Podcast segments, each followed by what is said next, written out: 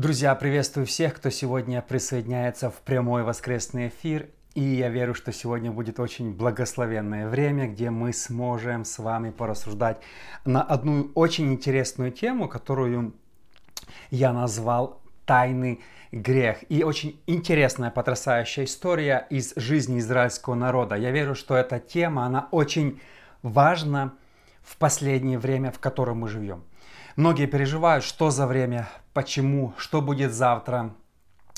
Многие переживают за будущее, потому что сейчас куда ни посмотри, в каждой стране что-то происходит, какие-то потрясения.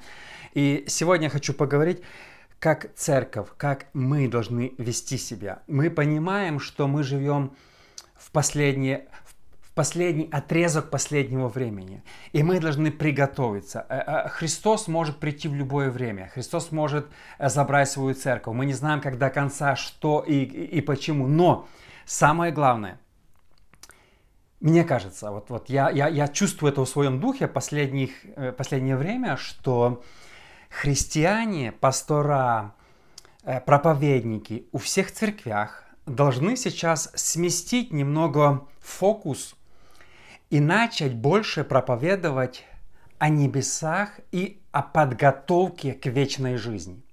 Мы слишком долго убаюкиваем друг друга простыми вещами, там, знаете, современные проповеди в основном на одну тему, все будет хорошо, а, а, а будешь однажды процветать, туда-сюда, простые вещи. Я верю, что пришло время, когда мы должны задуматься больше о вечном. Готовы ли мы сегодня встретить Бога? Готовы ли мы вообще э, идти на небеса. Спасен ли каждый, кто слушает меня? Э, э, имеете ли вы вечную? Это, это важнее всего. Важнее всего. Такое странное время. Мы слышим и там, и там разные проблемы. Церковь должна в последнее время, наверное, консолидироваться вокруг вечной жизни и святой жизни, стремления идти на небеса. Итак, очень интересная история, буквально три стиха из жизни израильского народа. Последний месяцы жизни израильского народа, я бы так сказал. 4 царств, 17 глава, 6, 7, 9 стих. В девятый год Осии взял царь Ассирийский Самарию и переселил израильтян в Ассирию и поселил их в Халахе и в Хаворе при реке Гозан в городах Медийских. И когда стали грешить сыны Израилевы пред Господом Богом своим, который вывел их из земли египетской, из-под руки фараона, царя египетского, и стали чтить богов иных. И стали делать сыны Израилевы дела неугодные, в английском секретные, Господу Богу своему, и построили себе высоты во всех городах своих, начиная от сторожевой башни до укрепленного города. Э, смотрите, 17 э, э, глава 4 царства, которую только что прочитал, вся глава говорит на очень интересную тему. Многие из вас знают, что после смерти Соломона Израильское царство поделилось на две части. Сотни лет существовало параллельно один народ, два государства. Интересно отметить, они никогда не соединились вместе. Даже когда мы читаем книгу царей, они постоянно воевали друг с другом. Я, я вообще удивляюсь, зачем свои же братья друг друга убивали, брали в плен, сжгли Иерусалим, друг друга там. То есть они редко когда дружили. Были времена, но редко. Они постоянно воевали. И вот здесь, в этой главе описывается, что большое царство, оно было в пять раз больше другого, оно называлось Израиль. Второе царство называлось Иудея. В первом царстве было два колена, а втором было 10. То есть вы можете представить уровень, э, во сколько оно было больше по, э, по населению. 10 колен. И вот 17 глава описывает нам кончину Израильского царства, которое исчезло и больше никогда в жизни не появилось назад. Эти люди никогда не вернулись назад. Многие думают, что люди вернулись, но они путают с иудейским царством. Они были в Вавилонском плену, и они вернулись. Это два колена. Десять колен, они просто потерялись. Они просто исчезли. Почему Бог это допустил? Почему Бог послал такое бедствие? Что, какая была причина? Сегодня хочу об этом поговорить. О, о причине, почему это произошло, что Бог так сильно разгневался, что выселил их и не позволил им никогда в жизни вернуться ни им, ни им потомкам. Я сейчас об этом больше поговорю, но эти люди вообще исчезли, они пропали, что сегодня мы знаем как э, пропавших 10 колен Израиля. Э, смотрите, первое, э, Бог терпел очень долго их грехи. А, э, грехи, которые они грешили постоянно, были разные грехи на, на протяжении многих э, царей, были разные грехи, но наступил один момент, написано 6 стих, 9 год Осии. Осия это не иудейский царь, это последний царь Израиля. Осия, он тоже сильно грешил, и уже пришел царь сирийский и забрал их всех и переселил. 10 колен. Смотрите, сегодня ну не то что факты, это не факты, споры ведутся, кто такие 10 колен Израиля, где они. И многие люди находят разные э, варианты, говорят, это 10 колен потерянных, это... Вы знаете, что в книге Мурмона, мурмоны верят, что 10 колен Израилевых это коренное население Америки. То есть мормоны так верят, что когда приехал сюда Колумб, он встретил этих людей. Вначале здесь было два цвета кожи, одни были темные, одни были светлые. Бог наказал этих за их грехи, что они стали темные. Потом они воевали, убили всех белых людей людей, и потом приехал Колумб. Это официально до сих пор верят э, мормоны, что коренное население Америки это потерянных 10 колен. Э, есть такая версия, была популярна среди первых пятидесятников в Америке, очень сильно популярна 100 лет назад, если вы прогуглите, называется англо-израильнизм, то есть что все англосаксоны, или белые люди – это потерянное колено Израиля. В эту теорию очень сильно даже книгу писал Чарльз Пархам, основатель Пятидесятничества. Они строго верили, что потерянные колено, 10, которые никогда не вернулись, они переселились в Англию, а с Англии в Америку, и вот здесь в Америке как бы живут все потерянные колена. Это. Ну, э, я думаю, что по-настоящему никто не знает, куда пропали эти колена, где они, с кем они смешались, что с ними произошло. Мы сегодня говорим больше о причинах, почему это произошло. Смотрите, Главная причина, хочу сейчас показать вам самую главную причину, почему Бог их наказал. 9 стих. «И стали делать сыны Израилевы дела неугодные Господу Богу своему». Э, английский перевод написано «Also the children of Israel secretly did against the Lord». Э, стоит в оригинале, здесь заметьте, в русском оно как бы немного пропущено, что сыны Израилевы начал делать неугодные тайные, секретные грехи. Я решил проверить этот стих в оригинале. У меня есть специальная Библия, рекомендую, если что, BLB называется, где вы можете найти каждое слово, есть ли оно в оригинале, что оно значит. Я проверил, что это слово чапха означает скрыто, тайно, секретно сыны Израилевы начал делать, начали делать против Бога скрытые, тайные, секретные грехи. То есть начали, э, именно я хочу сделать сейчас ударение на слово, это чапха, секретные, э, секретные, тайные, скрытые грехи. Ну, смотрите, во-первых, делать какие-то тайные грехи против Бога, это, это смешно. Бог знает все. Когда человек делает какой-то тайный грех втихаря, э, думает, что Бог не знает, Бог не видит, или что э, э, Бог не, не, не отвечает мне за это, я что хочу, то и делаю. Это смешно, потому что Бог видит все тайное. Даже если он сразу не реагирует, но он все знает, он вездесущий, всемогущий. Люди, которые думают, что Бог не видит, мой тайный грех ведут. Знаете, я сейчас поговорю больше о двойной жизни. Сегодня это очень стало модно. Это сегодня, думаю, последнее время. Никогда такого не было, как опять началась эта двойная жизнь. Но мы видим, что Бог не потерпел грех Израиля именно, когда они тайно начали грешить. До этого Израильское царство грешило всегда – еще первый царь Ровоам сделал, э, э, сделал тельца. И они поклонялись золотому тельцу. Но Бог не наказывал их долгое время. И вот когда они начали решить, грешить тайно, секретно, скрытно, делать вид, что все нормально, поклоняться Богу так, а внутри грешить, вести двойную жизнь, Бог их просто выселил, рассеял, и они никогда больше не вернулись. Смотрите, э, Тайный грех сегодня популярный, как никогда раньше. Э, еще никогда, наверное, в истории христианства не было такого беззакония, которое творится сейчас в последнее время. Один из признаков последнего времени – это то, что в церковь проникает тайный грех. Вы знаете, что церковь всегда была святой. В церкви всегда проповедовали о святости. Это была главная тема всегда в церкви. Всегда. Я, я, я вырос, родился э, в Пятидесятнической церкви, и у нас были пророки. Кто из вас помнит пророки в старые времена? они вставали и шли по церкви и кому-нибудь рассказывали, что тот вчера накричал на свою жену. И все в церкви боялись. В церкви говорили о святости чаще всего. Это была главная тема. Даже Дух Святой выявлял грехи при всех.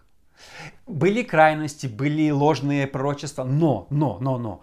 Дух Святой в 20-х годах прошлого века двигался так, что выкрывал, если человек, пресвитер, например, вел, вел двойную жизнь, занимался чем-нибудь на стороне, то когда он становился на проповедь, мог быть опозорен на всю церковь, потому что приходил пророк и мог сказать ему все до, до мелочей, что он сделал раньше.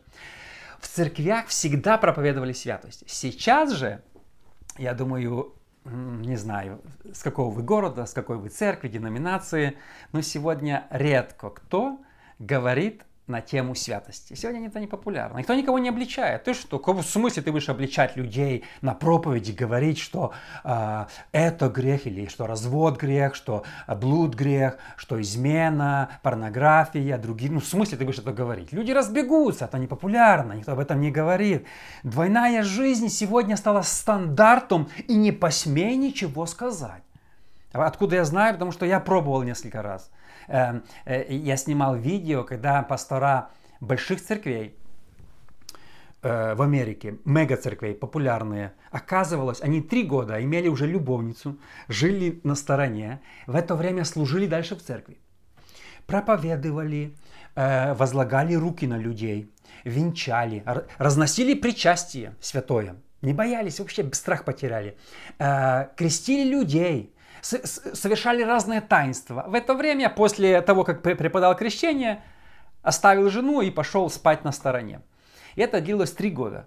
И когда я об этом э, написал и сделал видео, даже не называл имя этого человека, но многие догадались, о ком я говорил, то многие служители даже начали прикрывать его и говорить, а зачем ты судишь? А, а ты молился за него? А нельзя такое, это нормально. Сегодня, оказывается, когда человек ведет двойную жизнь, когда он такой страшный отступник и грешник, то мы не имеем права сказать, что это грех, что прелюбодеяние это грех. Ты судишь, ты судишь, ты не показываешь любовь Бога, ты судишь. В смысле, святость это центральная тема. Бог этих людей за то, что они вели двойную жизнь, вообще выслал их, и они потерялись навсегда и не вернулись. Смотрите, Бог пообещал, что Израиля у него вечный завет, но Бог прервал завет с десятью коленами по одной простой причине. Никто не знает, где они сегодня, с кем они смешались, с какой нацией. По одной простой причине, потому что они имели тайные грехи, а Бог не терпит тайное беззаконие. Когда человек, смотрите, когда человек просто делает тайный э, грех, потом бежит каяться, это нормально. Например, согрешил, упал. Многие могут споткнуться. Даже если у тебя страшный грех, ты споткнулся. Даже если там тебя, ну, случилось вообще невероятно что. Но ты почувствовал, что это не угодно Богу. Ты в слезах бежишь к Богу. Господи, прости меня. Прости за то, что я посмотрел, сделал. Или даже человек сблудил. Я считаю, если, если человек пастор, и он сблудил, нечаянно, хотя нечаянно не бывает, нечаянно не бывает, ну скажем так, нечаянно, попал в такую ситуацию, как Иосиф, но не сдержался, к примеру, к примеру, он должен в ту секунду прибежать в церковь в слезах, на коленях, в соплях, сказать, простите меня, извращенца, я каюсь, пусть Бог просит мои грехи, и я пойду на небеса, не потеряю вечную жизнь. Только так Бог прощает. Но если он сблудил, вернулся домой, а никто не знает, Дальше встает на проповедь. Снова пошел, вернулся. Хлебопреломление разнес. Снова пошел. И так три года. Что вы думаете, что происходит? Э, как Дух Святой чувствует себя внутри этого человека? Что происходит? Что происходит? Нормально ли это? Нормально ли, когда пастора или служители защищают такого извращенца? Нормально ли это, когда говорят, не суди? Подождите, церковь это святость. Без святости никто не увидит Бога. Если в твоей жизни есть двойной грех, ты пойдешь в ад, если ты не покаешься. Знаете, двойной грех – это когда человек почти потерял спасение. Это, это серьезные вещи. Мы должны в последнее время развернуться, сделать shift и проповедовать о святости, готовиться к небесам. Мне кажется, что столько людей, столько людей в церквях, которые ходят, поют, посещают служение, не попадут на небеса. По одной простой причине – не потому, что люди виноваты. Нет, люди не до конца виноваты. Потому что с кафедры в церкви никто не учил.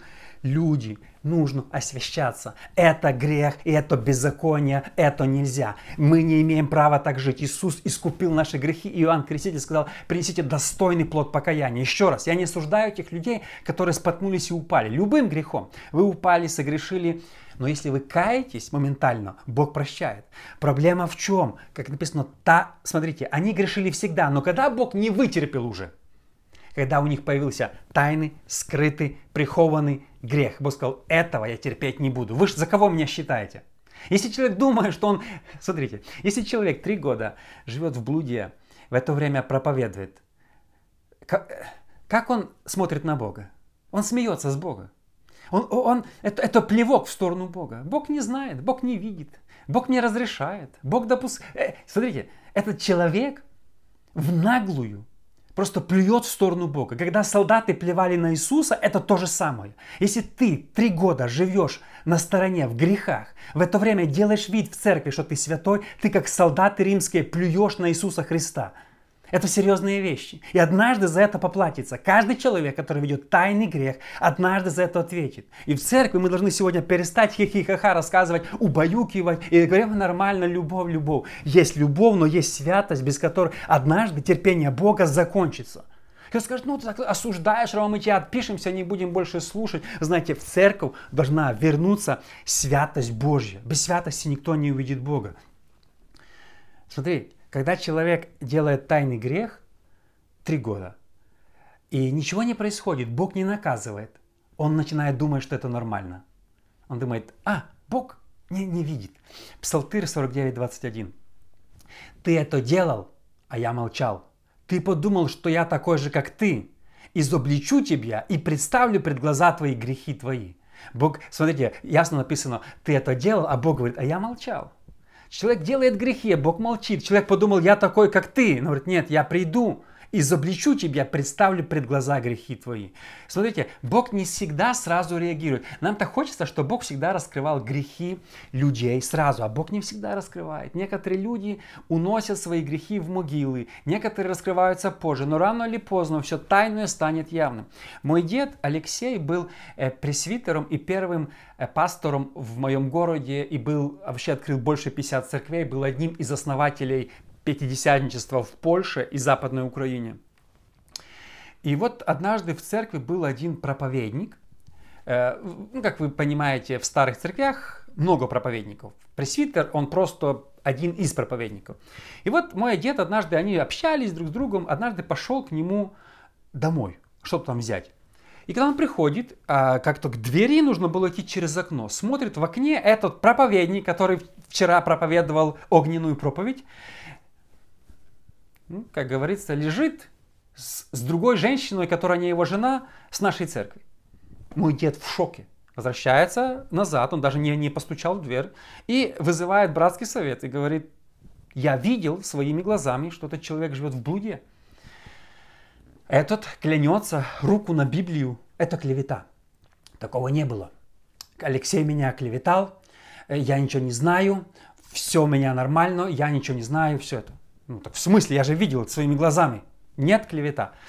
И из-за того, что он клялся, ложил руку на Библию, люди поверили ему, а не моему деду. И подумали, ну дед же немного старый, уже то и все, что-то не, не, досмотрел без окуляр, не увидел, не то. Ну, ну что, ну ладно, э, окей. Оставили его проповедовать. Он проповедовал. Тут через какое-то время, мой дед же был старый, умирает мой дед. Этот человек отходит от Бога, живет полностью алкоголиком и сгорел с водки, так умер. То есть, когда уже умер, нашли возле кровати везде все, алкоголь. Просто сгорел от алкоголя.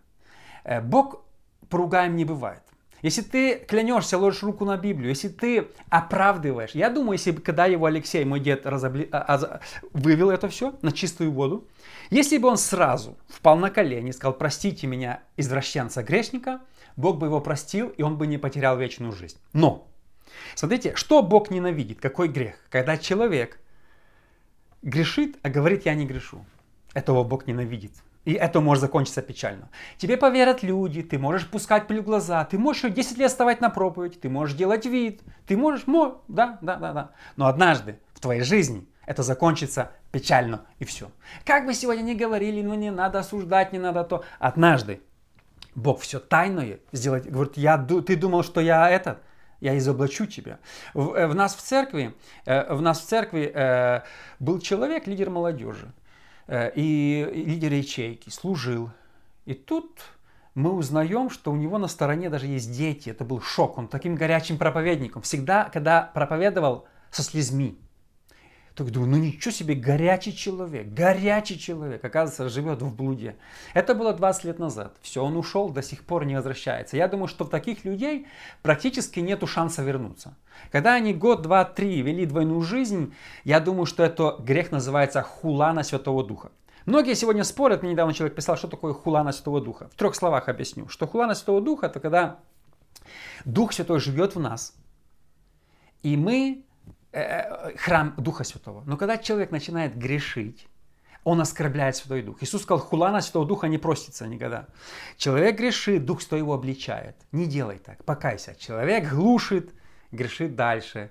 Его там оправдывает, э, делает вид, что ничего не произошло. Дух Святой обличает. И когда то проходит долгое время, наступает точка невозврата. Дух Святой уходит из сердца этого человека, человек теряет спасение. Это хулана Святого Духа, и этот грех никогда не прощается. Скажут, грубо, нет. Многие думают, что хулана Святого Духа это когда сказал какое-то слово плохое. Нет, нет. Хулана Святого Духа, когда ты систематически живешь во грехах, а делаешь вид, что ты святой. Двойная жизнь. Смотрите, за что Бог наказал 10 колен Израиля? Просто выгнал их, рассеял и никогда не вернул, даже прервал свой завет с Давидом. Почему Бог так строго поступил? Почему? Потому что написано, имели секретные грехи. И вот за секретные грехи они были э, просто уничтожены. Елисей наказал Гиезию э, не за то, что тот просто взял одежду у Неимана, а за то, что обманул, тайно спрятал. Он говорит, думаешь, я не видел тебя? Ты дум... Гиезия, ну ты с кем ты имеешь дело? Елисей говорит, я видел, когда ты, я, я, я присутствовал возле тебя духовную, ты, ты за кого меня считаешь? Гиезия, ты думаешь, ты же видел пророчество, ты видел откровение от меня. Гиезия, ты думаешь, что ты можешь меня обдурить? Ты думаешь, что ты... Ну, ну, ну, ну не смеши, не, не обижай меня, ему говорит Елисей. Точно так же, если Елисей видел грех Геезии, то Бог видит грехи людей, которые сегодня живут в служении, проповедуют красиво, там все это, а, а на стороне непонятно, что это двойной грех. И однажды такие люди заплатят тем, что они потеряют вечную жизнь, потому что это хула на Святого Духа, это не прощается ни в этом веке, Иисус сказал, ни в будущем. Это непростительный грех, когда, имея Святого Духа, ты оскорбляешь его. Смотри, когда человек неверующий говорит что-то на Бога, он не понимает, это, это он неверующий. Неверующие люди часто могут похулить Бога, они не понимают, они, они, у них, но когда верующий, имеющий Святого Духа, то скажет, может ли верующий потерять спасение? Да, конечно, если он будет хронически грешить. Если, смотрите, они верили, они знали Бога, но однажды наступил такой момент, что он потерял спасение. Смотрите, большинство церквей сегодня, они не проповедуют о святости. Любой деноминации возьмите. Сегодня все деноминации на одно лицо. Сегодня церковь старается быть, говорить об одном, там, процветание, благословение. Даже баптисты, пятидесятники, харизматы. В Америке основном возьмите. Там все одно, все такая темы такие, семья, там, э, такое что-нибудь такое, чтобы не обидеть никого, потому что сзади сидят люди, которые могут жить э, непонятной жизнью. Я считаю, что задача... Знаете, знаете, в чем проблема? Что часто человек ходит в церковь, если он покаялся, он даже не знает, что это грех. Почему? Потому что в церкви ни разу об этом не сказали. А где он об этом услышит? Он не знает. Он думает, ну, ну а можно ли курить, а можно ли это, а можно жить в блуде до свадьбы э, со своей там girlfriend или нет. А в церкви об этом не говорят никто. Почему? Боятся обидеть. Мы сегодня, значит, церковь – это святость. Церковь – это где должно проповедоваться чистое Евангелие. Бог хочет в последнее время, чтобы все пастора, все служители, они немножко фокус свой сменили. Уже хватит нам угождать своей плоти. Все проповедят для плоти. Как плоть ублажить, как плоть дать больше денег, как плоть, чтобы отдохнула, имела больше подарков. Все плоть, плоть, ми-ми-ми, все для меня. Но мало кто говорит, жить свято, жить просто, даже если тебя это будет стоить что-то, жить свято. Написано, Иосиф убежал из дома. Иосиф сел в тюрьму, но не пошел на компромисс. Сел в тюрьму. И он, я думаю, на суде многим просто посмотрит в глаза, им будет стыдно, которые жили, знаете, к, к ним никто не приставал, у них была жена, они были в церкви на зарплате, но они решили, что им мало одной жены, они пошли непонятно куда, но и жили в этих грехах несколько лет.